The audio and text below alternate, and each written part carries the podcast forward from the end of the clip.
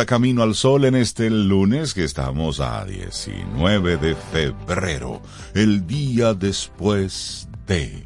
Buenos días, Cintia y Zoe. El día después. ¿Cómo están ustedes? Buen día. Muy bien, buenos días. Hola, Rey y Sobe. Hola, Cintia. Hola, Rey. Yo estoy muy bien también, Rey. Qué O sea, bueno. comenzando este día de después. El día después El día de... después. Sí, pero todo todo salió bien Todo. ayer, todo tranquilo. Yo no no he escuchado de ningún Bueno. ninguna situación. Hubo Sí, sí, un sí, que otro, sí, altercados, heridas de bala, pero pasa. realmente fue un poquito más organizado que en ocasiones anteriores, creo. Sí, cuando yo tuve que los, los distintos canales de cobertura están dando películas a las 10 de la Sí, noche, que ya... Es que ya, ya sí, pasó. sí, ya pasó. Y Bueno, bueno, pero- era lo que se esperaba. o sea, Claro. nada de, de, yo Sí, sí, pienso. sí. Y darle los buenos días, la bienvenida a todos nuestros amigos Camino al Sol oyentes, a los que conectan desde cualquier rinconcito de este mundo. Muchísimas gracias por, por estar ahí, por decir presentes en este, en este inicio de semana. De verdad que les agradecemos sus mensajes durante el fin de semana, decir presente, mandarnos sus imágenes de, hey, estamos aquí, los estamos esperando para el lunes. Esperamos que hayas tenido un buen fin de semana. Eso es lo es. que te deseamos. Hoy que es un día especial. ¿Por qué? Porque es el único lunes 19 de febrero de este 2024. Así, Así es. Único es. particular, así que vamos a sacarle el jugo a este día. Y bueno, eso va muy atado a nuestra actitud camino al sol, porque es que somos coherentes, siempre tenemos esa actitud atada a lo que realmente sentimos que, que debe ser la, la vida y, y cómo llevarla. Hoy construye hábitos que te permitan vivir de forma armónica contigo mismo. Esa es nuestra actitud camino al sol. Hoy construye hábitos que te permitan vivir de forma armónica contigo mismo. Cero Eso. culpa, cero... Y eso en el día a día, que uno tiene que, claro, los hábitos así Eso se construyen, construye. pero vivir en armonía con uno mismo. Eso es importante. Eso es muy importante. Eso, es lo que hay que construir cada Eso es día. vivir, eso sería vivir de la mejor manera dices. Posible. Eso se construye. Claro, en Bueno, en. Estados Unidos hoy están celebrando el Día de los Presidentes, que se celebra el tercer lunes de febrero. Su objetivo es hacerle un homenaje al primer presidente de Estados Unidos, a George Washington y a Lincoln, así como a todos aquellos que han desempeñado este importante cargo a través de la historia de esta nación americana. Así es que si usted hoy llama a Estados Unidos y no le responden, Están feriados. Ah, porque Sí. es feriado. Es sí. feriado en Allá hay muchos días Y si feriados. sus familiares hoy están en este lunes llamando mucho para acá, es que también están... Están, están libres, tienen tiempo, de esa llamada. Están en vagancia hoy. Mire, tú sabes que el Día de los Presidentes es para celebrar a todos los presidentes, pero como bien decías, eh, como que la inspiración en particular fueron George Washington y Abraham Lincoln, ambos nacidos en el mes de febrero. Entonces ellos específicamente, para poner un poquito de contexto, fueron dos figuras importantes del mundo de la política en Estados Unidos.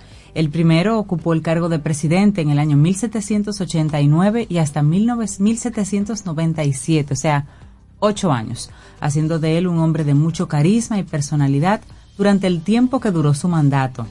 Fue el primer presidente de ese país, George Washington. Por otra parte, Abraham Lincoln fue el presidente número 16 en guiar las riendas y el destino de los americanos y durante su gestión consiguió alcanzar la admiración y el respeto debido a su ferviente lucha por acabar con la esclavitud, enfrentando una profunda crisis constitucional, militar y moral en plena guerra civil, pero bueno, al final logró la libertad de los negros entre, entre el año 1861 y 1865. Eso de que fervientemente, bueno, Sí, bueno, bueno. Hay libros que hablan de otro nivel de fervor. Exactamente. Sí, mira, y, Pero bueno. y hay un monumento natural, no sé si ustedes lo, lo conocen, yo no lo conozco. Yo no lo conozco. El Monumento Nacional de Monte Rushmore, que está ubicado en Dakota del Sur, yo no he ido por ahí.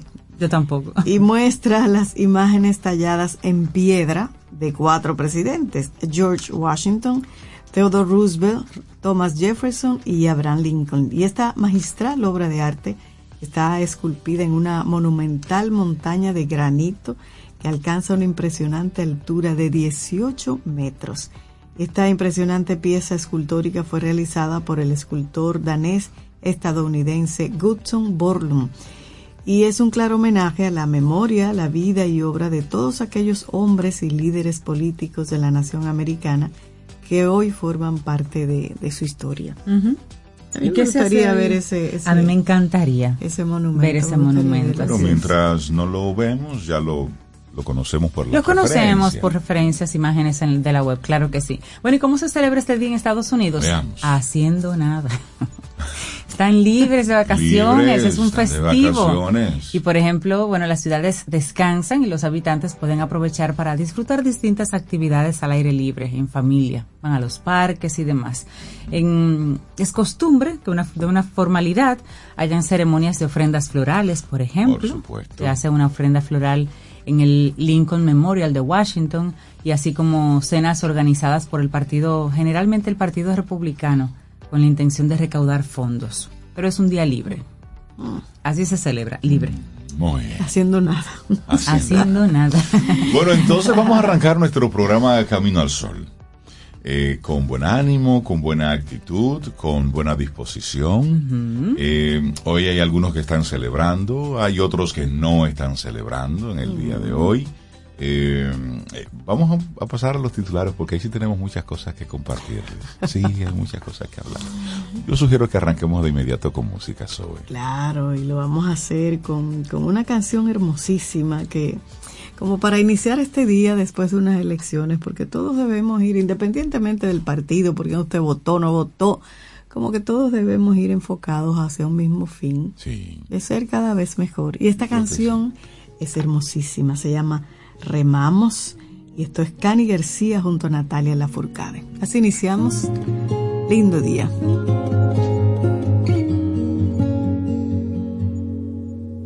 De chica me decía esta es la forma correcta de andar y de dirigirme a quien tuve delante. De grande me costó a tropiezos poder darme cuenta que había que volver a ser niña y desenseñarme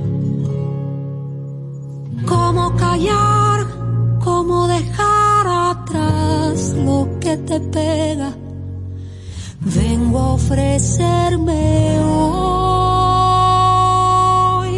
Remamos, sabiendo cuál es el precio, con los puños apretados, sin pensar en detenernos.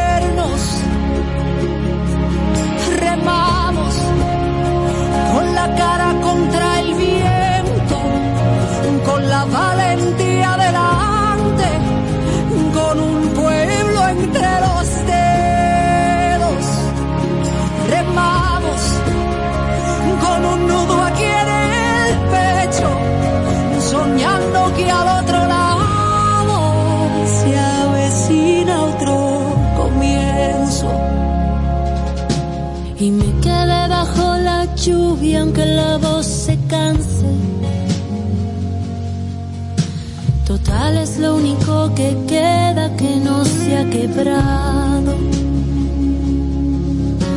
Donde hay dolor y falta luz que mi garganta cante. Que la canción agarre en fuerza mis pies anclados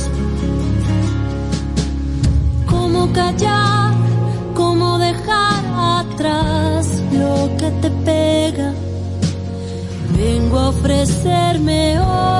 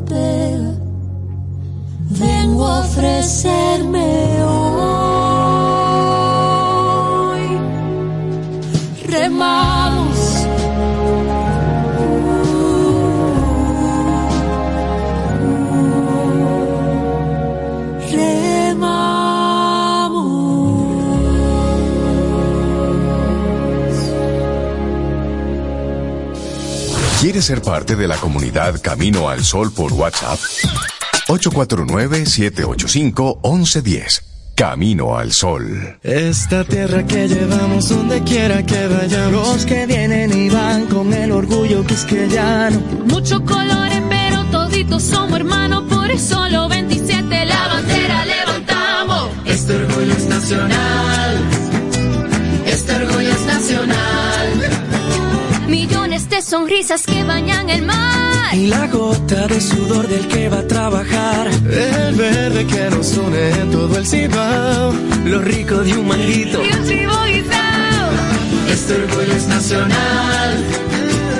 Este orgullo es nacional. Y es que esta isla está bendecida. este cabo rojo hasta morón el sol. Brilla todos los días. Cantemos juntos, vamos familia. Nacional. Nacional. Este orgullo es nacional. El orgullo nacional nos une. Supermercados Nacional. Ten un buen día, un buen despertar. Hola. Esto es Camino al Sol. Camino al Sol. Si de algo saben las abejas, es de flores. Hay de todo tipo y para todos los momentos. Lo importante no es solo su color, tamaño o forma, sino lo que hace sentir cada una. Y para esos sentimientos trabajan. Igual que el Banco Central, que trabaja para hacer florecer la economía y que sientas estabilidad. Para ese sentimiento de crecimiento y desarrollo. Para que la primavera llegue a todos los sectores y los planes de muchos den grandes frutos. Banco Central de la República Dominicana. Trabajando por una estabilidad que se siente. Mm, disfruta tu café en compañía de Camino al Sol. Los titulares del día en Camino al Sol.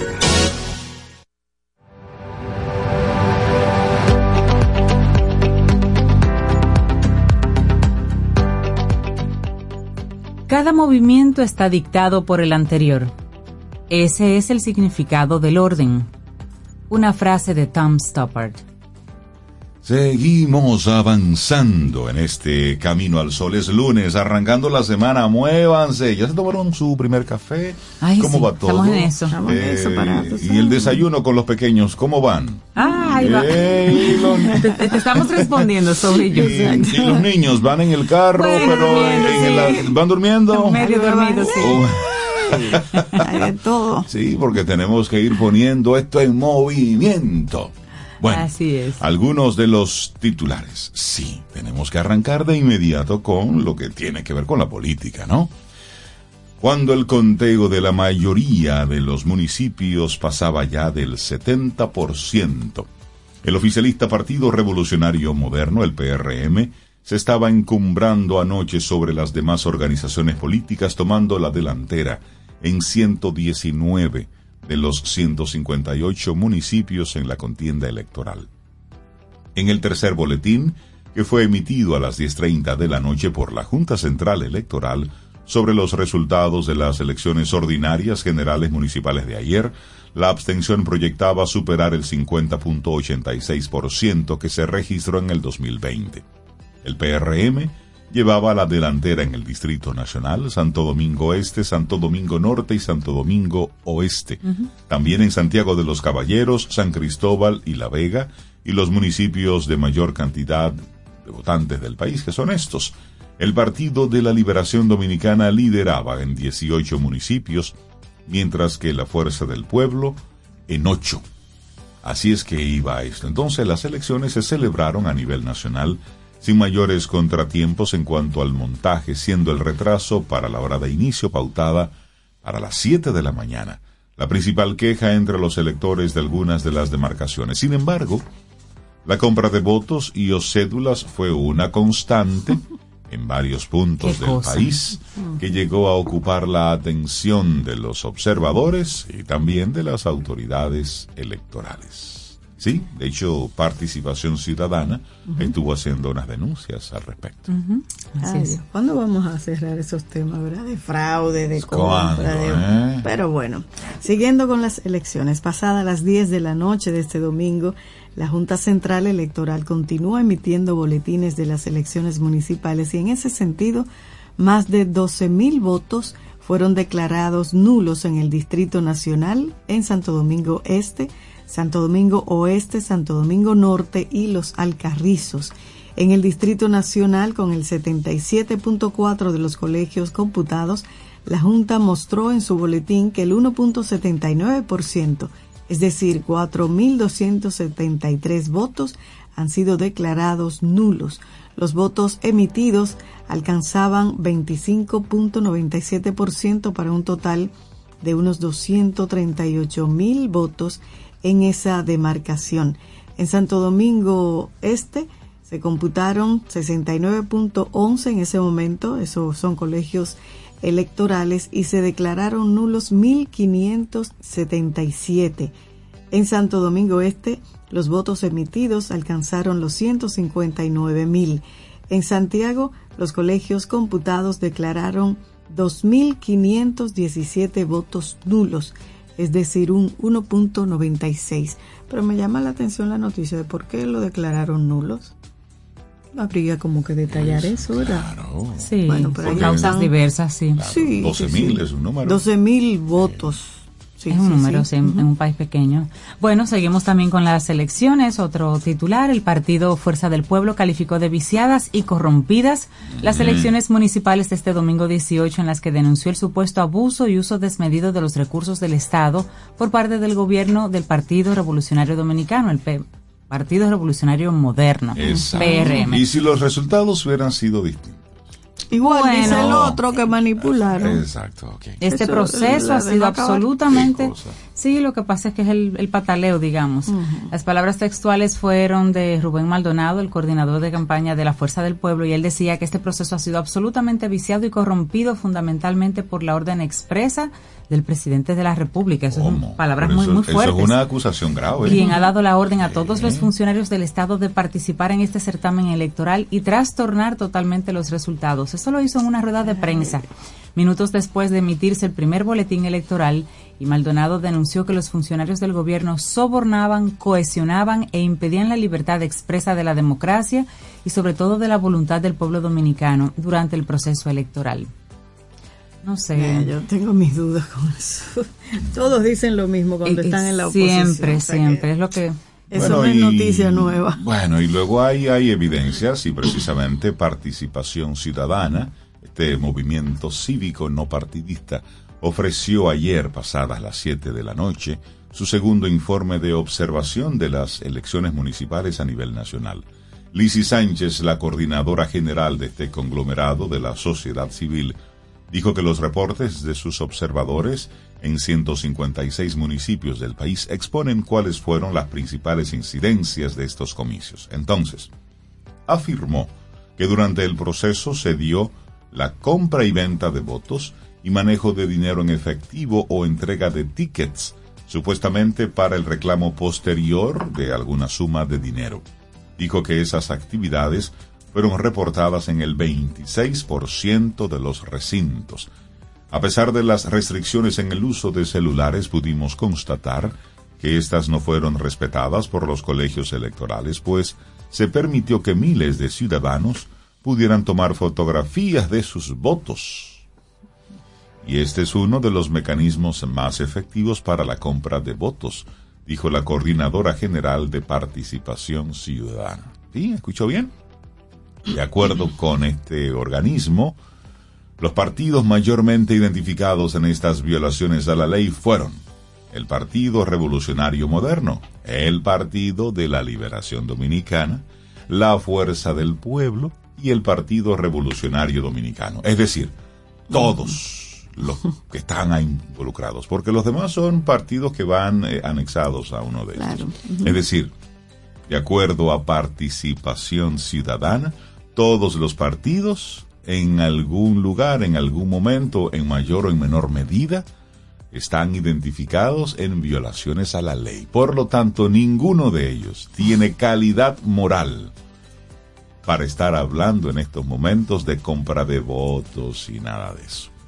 Bueno, pero dicen que afortunadamente nuestros observadores nos reportan que la gran mayoría de los colegios electorales cerraron a la hora establecida e iniciaron el escrutinio. Es decir, que el proceso en sentido Sí, general hombre, fue normal. fue un proceso en calma. Claro, claro, claro.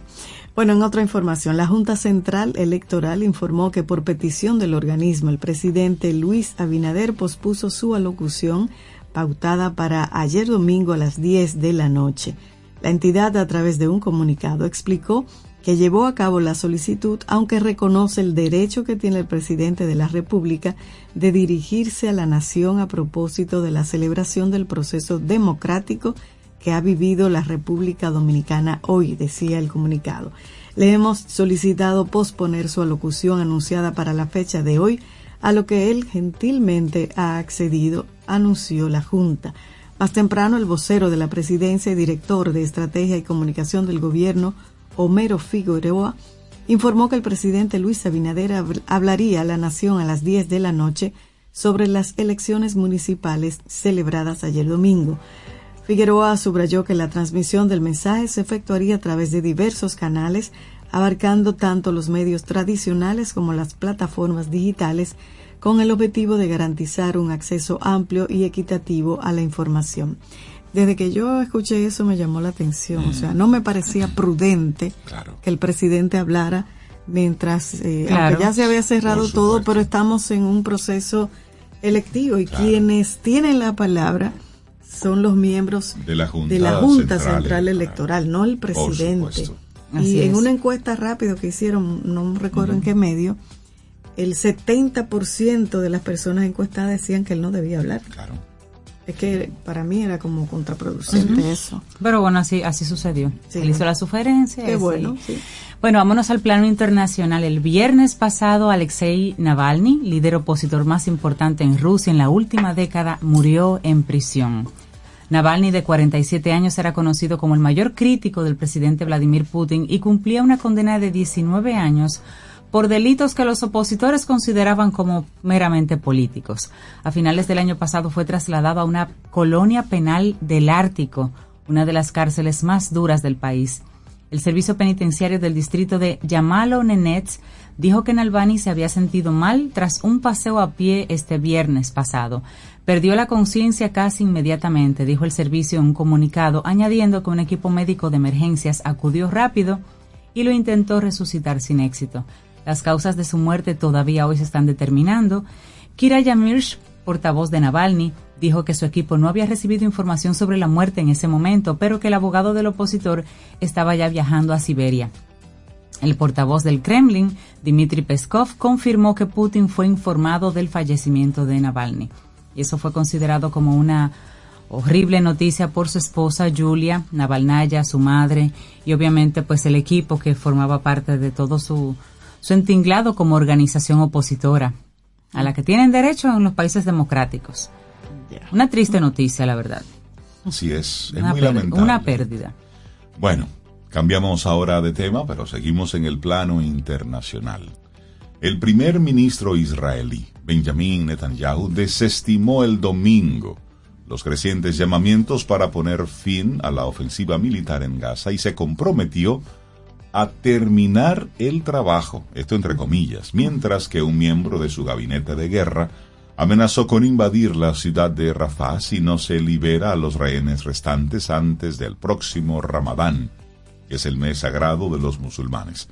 El gobierno de Israel no ha hablado públicamente sobre una fecha límite para una ofensiva terrestre sobre Rafah, en el sur de la franja de Gaza, donde más de la mitad de sus 2,3 millones de habitantes se han resguardado. Es decir, ese es en el último lugar donde queda gente. Bueno. Y él lo va a terminar. Así es. El general retirado Benny Gantz, uno de los tres integrantes del gabinete de guerra de Benjamin Netanyahu, es un personaje influyente, pero no tiene la última palabra sobre el plan a seguir. Si los rehenes no están en casa para el Ramadán, los combates continuarán hacia la zona de Rafah, dijo Gantz en una conferencia de líderes de la comunidad judía de Estados Unidos. ¿Cuándo inicia el Ramadán? El 10 de marzo. Y ha sido históricamente un momento de tensión en esta región. Es decir, que este tema lamentablemente no hace más que complicarse. Y ahí tienen ya la gente en ese último, en ese último lugar. Así es. qué pena, ¿no? Bueno, Así es, sí. Sí, pero él va a terminar con eso, dice. Muy, muy triste, muy triste. Miren, en una nota local muere la mamá de la periodista Alicia Ortega. Eso sucedió en el día de ayer y ella se enteró del fallecimiento en medio de la transmisión en vivo de las elecciones municipales. Recibir una noticia así y tener que terminar el trabajo, señores, eso habla de una persona muy profesional. Eh, y bueno, desde Camino al Sol le enviamos un abrazo a Alicia, a su familia, sí, sí, pasa sí. su- Sí, pasa su alma. a su alma. De verdad que acompañamos a. Alicia y a toda su familia Sí. y por cierto felicitarles también por el, El la inauguración estudio, sí. la semana pasada, creo que fue el jueves que inauguraron unos nuevos estudios Así es. eh, que estuvieron estrenando ahora. Ahora en, recientemente. este- en el día de ayer. Así es que felicitarles por eso, pero también una cosa con la otra. Sí, ¿no? las condolencias por la... La, la vida, nuestro- señores, la vida, lo bueno, lo malo, como todo. Así es. Es Mira, así. y, y a propósito de, de Israel, el presidente de Brasil, Luis Ignacio Lula da Silva, se expresó en muy duros términos contra la actuación de las fuerzas de Israel en Gaza. Definió la situación en la franja como una guerra de un ejército profesional contra mujeres y niños y comparó el proceder de las autoridades israelíes con el de Hitler en la alemana nazi. Como respuesta, Israel acusó a Lula de trivializar el holocausto y aseguró estar luchando para destruir a Hama- a Hamas y liberar a los rehenes que este grupo mantiene secuestrados desde el pasado 7 de octubre. El ministro de Relaciones Exteriores de Israel dijo que el presidente brasileño sería considerado persona non grata en ese país hasta que se retractara de lo que había dicho. La principal organización judía de Brasil también criticó los comentarios del mandato. Lula pronunció su discurso durante una cumbre de la Unión Africana en Etiopía. Afirmó que lo que está ocurriendo en la franja de Gaza con el pueblo palestino no tiene paralelo en, estos, en otros momentos históricos. De hecho, sucedió cuando Hitler decidió matar a los judíos. No es una guerra de soldados contra soldados, es una guerra entre un ejército altamente preparado y mujeres y niños. Wow, Dura. terrible. Bueno, y esto parece sacado de otro mundo, pero rápidamente la NASA está buscando candidatos norteamericanos o residentes en el país, sanos y motivados de entre 30 y 35 años para participar en su próxima simulación de misión a Marte. Andan buscando un grupo de personas para hacer ese entrenamiento. Ese experimento está previsto para la primavera 2025 y tiene como objetivo preparar al primer viaje humano a ese planeta. Si usted le interesa, pues Para- ah, tiene que ser norteamericano. Norteamericano, Ellos- sí, o ellos residente permanente, Ellos, digamos. ellos sabrán. De 30 a 35 años, sanos, motivados. Bueno, Ahí eh, está. El dinero los motiva. A los gringos el show me the money, eso es lo que Claro, los motiva. es. Así cerramos este momentito de información. Quedan algunas más para compartir, pero bueno, nosotros vamos a dejarlo hasta ahí. Sí, sí, sí. Bueno, y seguimos con, con música. Y esto es. Lisa Stanfield, que a mí me gusta, junto a Barry White. ¿Usted se imagina esos dos? All Around the World, interpretándola juntos. Qué belleza. Aquí nada más, en Camino al Sol. But I'll find it somewhere, somehow. And you know, Barry, I'll never give up looking for my baby. I've been around the world and I, I, I can't find my baby. I don't know when, I don't know why. Why he's gone away and I don't know where he can be. My baby, but I'm gonna find him someday, some way. Ooh, we had a quarrel, and I let myself go. I said so many things, things he didn't know. When I so close, so bad, and I don't think he's coming back. You were naughty. Mm. Well, he gave the reasons, the reasons he should go. He said things he hadn't said before, and he was so mad. And I don't think he's coming back, coming back. Did too much lying, I wasted too much time. Now I'm here and crying. Been around the world and I, I, I, I can't find my baby. I don't know when, I don't know why. Why he's gone away and I don't know where she can be. My baby. I know you are, baby. I know you are, baby. Help me. You bad girl. You been a bad girl, Lisa. so open heart. He never did me wrong. I was the one, the weakest one of all, and now I'm oh so sad. And I don't think he's coming back, coming back. I did too much lying, Much lying. wasted too much time. Now I'm here and crying. Been around the world and I, I, I, I can't find my baby. I don't know when, I don't know why. Why he's gone away and I don't know where he can be. My baby, but I'm gonna find him. I know you will, baby. Ooh, around the world and I, I. I can't find my baby. I don't know when, I don't know why. Why he's gone away and I don't know where she can be. My baby, but I'm gonna find him. Ooh, I'm gonna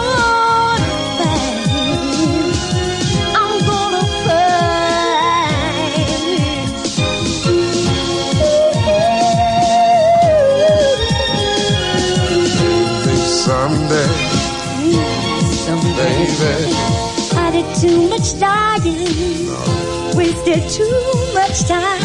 Now I'm here and crying.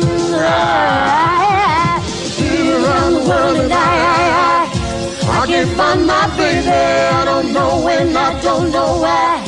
Why he's gone away and I don't know where she can be. My baby, but I'm gonna find him. Someday, some way.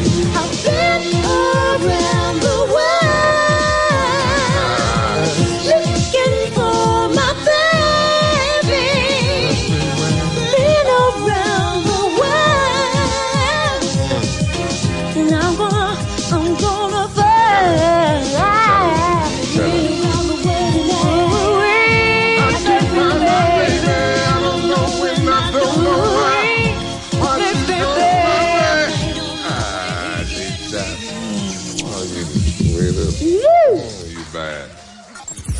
¿Quieres formar parte de la comunidad Camino al Sol por WhatsApp? 849-785-1110. Camino al Sol. Infórmate antes de invertir. Investiga el potencial de ganancias y las posibilidades de pérdidas de cualquier producto de inversión. Ejerce tus finanzas con propósito. Es un consejo de Banco Popular. A tu lado siempre. Tomémonos un café. Disfrutemos nuestra mañana con Rey, Cintia, Soveida, en Camino al Sol. El mundo está lleno de ideas. Te ayudamos a iluminar la tuya. ¿Qué idea quieres cumplir en este 2024?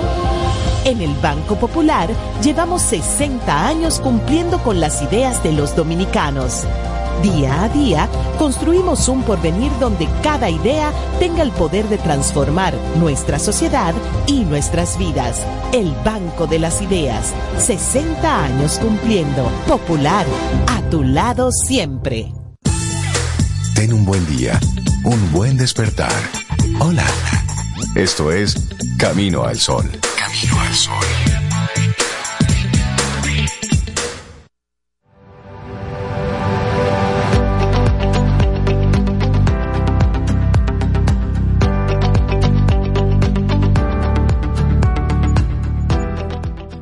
Ay, Dios mío, ya Pitágoras lo dijo hace tanto tiempo. ¿Y por qué no le hemos hecho caso? Oigan lo que dice. Con orden y tiempo se encuentra el secreto de hacerlo todo y de hacerlo bien. Con orden y tiempo. Lo dijo Pitágoras. Y todavía hoy decimos, es que yo no tengo tiempo, es que me falta. Es orden. orden y Es tiempo. orden. Entonces, ya que tú pusiste el tema, no fui yo, fue Pitágoras. Descubre cómo afecta el desorden a la productividad. Sí, sobre esto vamos a estar reflexionando y te, Sí, te hago una sí. pregunta. ¿Sabías que una mesa o una habitación desordenada tiene un impacto psicológico en tu cerebro? ¿Sabías eso? Bueno, pues entonces reflexionemos al A respecto. mí me impacta mucho. Ay, sí.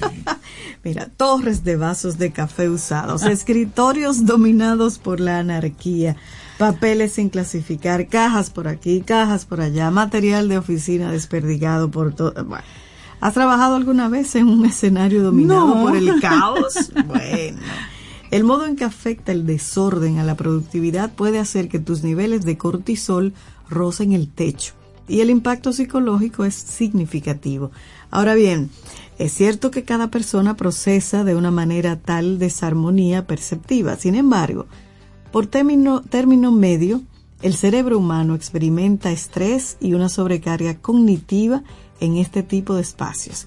El ánimo se vuelve más irritable e incluso la concentración empeora de forma gradual. Así que te vamos a proponer profundizar con este tema. Bueno, y seguro que a ti también te encantaría tener una maricondo en tu casa que se ocupara de organizar tu hogar y hasta el lugar donde trabajas. Pero a veces la realidad es otra muy diferente y la falta de tiempo o la dejadez con, trae consigo a ese monstruo silencioso del desbarajuste que todo lo boicotea. Estamos hablando un español que entendemos todos. Claro, totalmente. Bueno, tal panorama domina más de una organización laboral y esto quizás empeore tu bienestar de muchas formas. Un ejemplo, en la revista Environment and Behavior describen cómo una cocina caótica altera la correcta alimentación de sus usuarios. Todo entorno dominado por el desorden afectará tu actitud y elevará los niveles de estrés, de modo que desempeñar tu jornada laboral o tener en casa un hábitat con estas características tendrá un coste. Y aquí te vamos a hablar un poquito de esos efectos. ¿Qué te cuesta tener un área desorganizada? Bueno, iniciamos con la distracción. El nivel de atención del cerebro es limitado. A veces, el más pequeño estímulo, como una notificación de tu teléfono celular, interrumpe tu foco mental. Entonces, el más mínimo desorden o elemento fuera de lugar sitúa tu mirada al instante en ese punto. Si el caos es intenso, la distracción tendrá una nueva valencia más elevada y el rendimiento que hará, bueno, que va a disminuir. Es más, en Human Neuroscience señalan que las interrupciones y distracciones frecuentes inciden en la memoria de trabajo, es decir, la competencia clave que te facilita realizar tareas complejas al retener y manejar información será más deficiente. El desorden afecta la productividad y esta es una variable que toda organización debería tener en cuenta. Así es. Mira, y un segundo efecto, un coste de este desorden es la pérdida de tiempo. No existen estudios al respecto, pero la cantidad de horas que se pierden en una organización por el desorden es inmensa. De hecho, pocas realidades son más frustrantes que necesitar un informe o una herramienta determinada y no encontrarla. Ocupar un tiempo valioso a esta tarea en lugar de dedicarlo a funciones productivas también es un modo de perder dinero. Eso en la casa, en lo personal también. Así es. Pero también otro coste, disminuye la motivación, Sobe. Te gustará saber que la ciencia se interesa cada vez más por comprender cómo afecta el desorden a la productividad. Y una investigación divulgada en una revista, Building and Environment, indica que los entornos físicos de trabajo presentan un vínculo directo con el bienestar y el desempeño de los empleados. Tanto es así que en ocasiones hasta una mesa muy desorganizada tiene un serio coste mental. Y esa falta de equilibrio perceptivo te hará creer que hay muchas cosas que están fuera de tu control. Es una sensación incómoda y estresante que cala en tu interior. Y de ese modo, si tal panorama de desbarajuste, otra vez la palabra, y de anarquía se alarga en el tiempo, tu motivación se verá afectada. El ánimo se apaga, aparece el, el malestar y esa conducta se vuelve entonces pasiva y te falta iniciativa. Increíble. Sí, así es. Bueno, y luego a todo esto que se le suma el estrés y la ansiedad. Sí, porque ten en cuenta siempre un aspecto, el cerebro es un órgano muy sensible a todo lo que acontece en su entorno.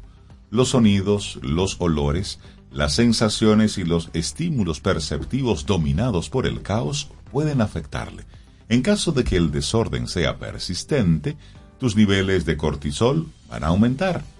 Esto se traduce en estrés, porque tendrás la sensación de que hay una cantidad interminable de trabajo por hacer. No obstante, debido a ese desbarajuste general, no sabrás por dónde empezar. Ese enfoque anímico y mental va a reducir de manera progresiva tu productividad.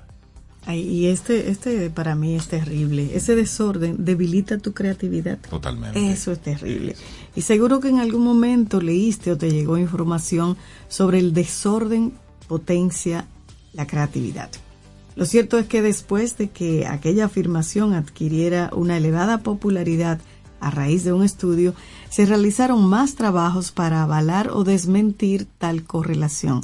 Frontiers in Psychology publicó los resultados al respecto, refutando esta idea de que la creatividad, bueno, el desorden en el espacio de trabajo no potencia la creatividad y el rendimiento cognitivo. Los efectos no son significativos. Es posible que algunas personas estén habituadas a trabajar así en escenarios o en escritorios faltos de orden y que esto no altere su rendimiento, pero por lo general un espacio caótico abruma la mente y dificulta el pensamiento innovador. A mí me pasa eso cuando veo desorden. Sí, totalmente. Habrá personas que funcionan así, pero en general es sí, es un poco caótico. También, sí. Otro problema que trae es que dificulta establecer prioridades, porque si tú tienes todo ahí a la vista, ¿qué cojo primero? ¿Por dónde comienzo? ¿Qué debería hacer ahora? ¿Dónde estará el informe del mes pasado para hacer el que viene? Mira todo esto. Entonces, el desorden hace que sea difícil identificar y priorizar las tareas importantes. Sin una organización clara, no sabrás dónde centrar tu atención y tus esfuerzos. Es un contexto aniquilante. No hay duda, eso no ayuda. Bueno, entonces nos vamos a los problemas interpersonales, que aquí hay también muchas cosas para escuchar. Las personas solemos infravalorar el impacto de los entornos físicos en el bienestar emocional. Incluso, si trabajas en un escenario laboral donde nada está en su lugar y el desorden es máximo, es muy posible que hayas vivido algún tipo de conflicto. Abundan las discusiones, el echarse la culpa por no encontrar algo o la irritabilidad. Pero, ¿por qué? Bueno, la falta de orden impide trabajar de forma efectiva y coordinada. El estrés y el malestar hacen que falte la paciencia y se pierdan los nervios, pero también el desorden y la suciedad suelen ir juntos. Esto ocasiona incomodidad general. La comunicación se vuelve deficiente cuando los empleados están estresados y también cuesta establecer prioridades y aparecen los problemas para llegar a acuerdos. Es que todo es un caos. No, y uno no se da cuenta, señores, pero todos los efectos del desorden. Porque este es otro importante, la procrastinación. Hay un vínculo significativo entre el desorden y la procrastinación. Cuando reina la desorganización y el desánimo es máximo, es frecuente postergar tareas. Esta visión de desarmonía permanente apaga la motivación y hace que prefieras dejar para mañana ciertas actividades urgentes porque hoy te falta el ánimo. Se trata de una realidad psicológica que conduce al, abatimiento. Así es. Y también reduce la confianza, te hace daño en la empresa. Trabajar en una empresa definida por el desorden no solo da una mala imagen, sino que también suscita desconfianza. Los empleados no estarán comprometidos con la organización y serán frecuentes los abandonos. El desempeño y la productividad no alcanzarán cuotas elevadas si se mantiene ese escenario. Esa anarquía donde resulta difícil ejercer una labor de forma eficiente. Pero si la empresa es organizada y el desorganizado es usted, se pierde confianza en usted como una persona a la que se le pueden dar mayores oportunidades y responsabilidades. Totalmente. Porque decimos, así como está ese escritorio, está esa cabeza. Por supuesto. Entonces luego todo esto también eh, impacta en la salud física. La forma en que afecta el desorden a la productividad tiene un gran impacto en la esfera emocional. Ahora bien, ten en cuenta que tu salud física también puede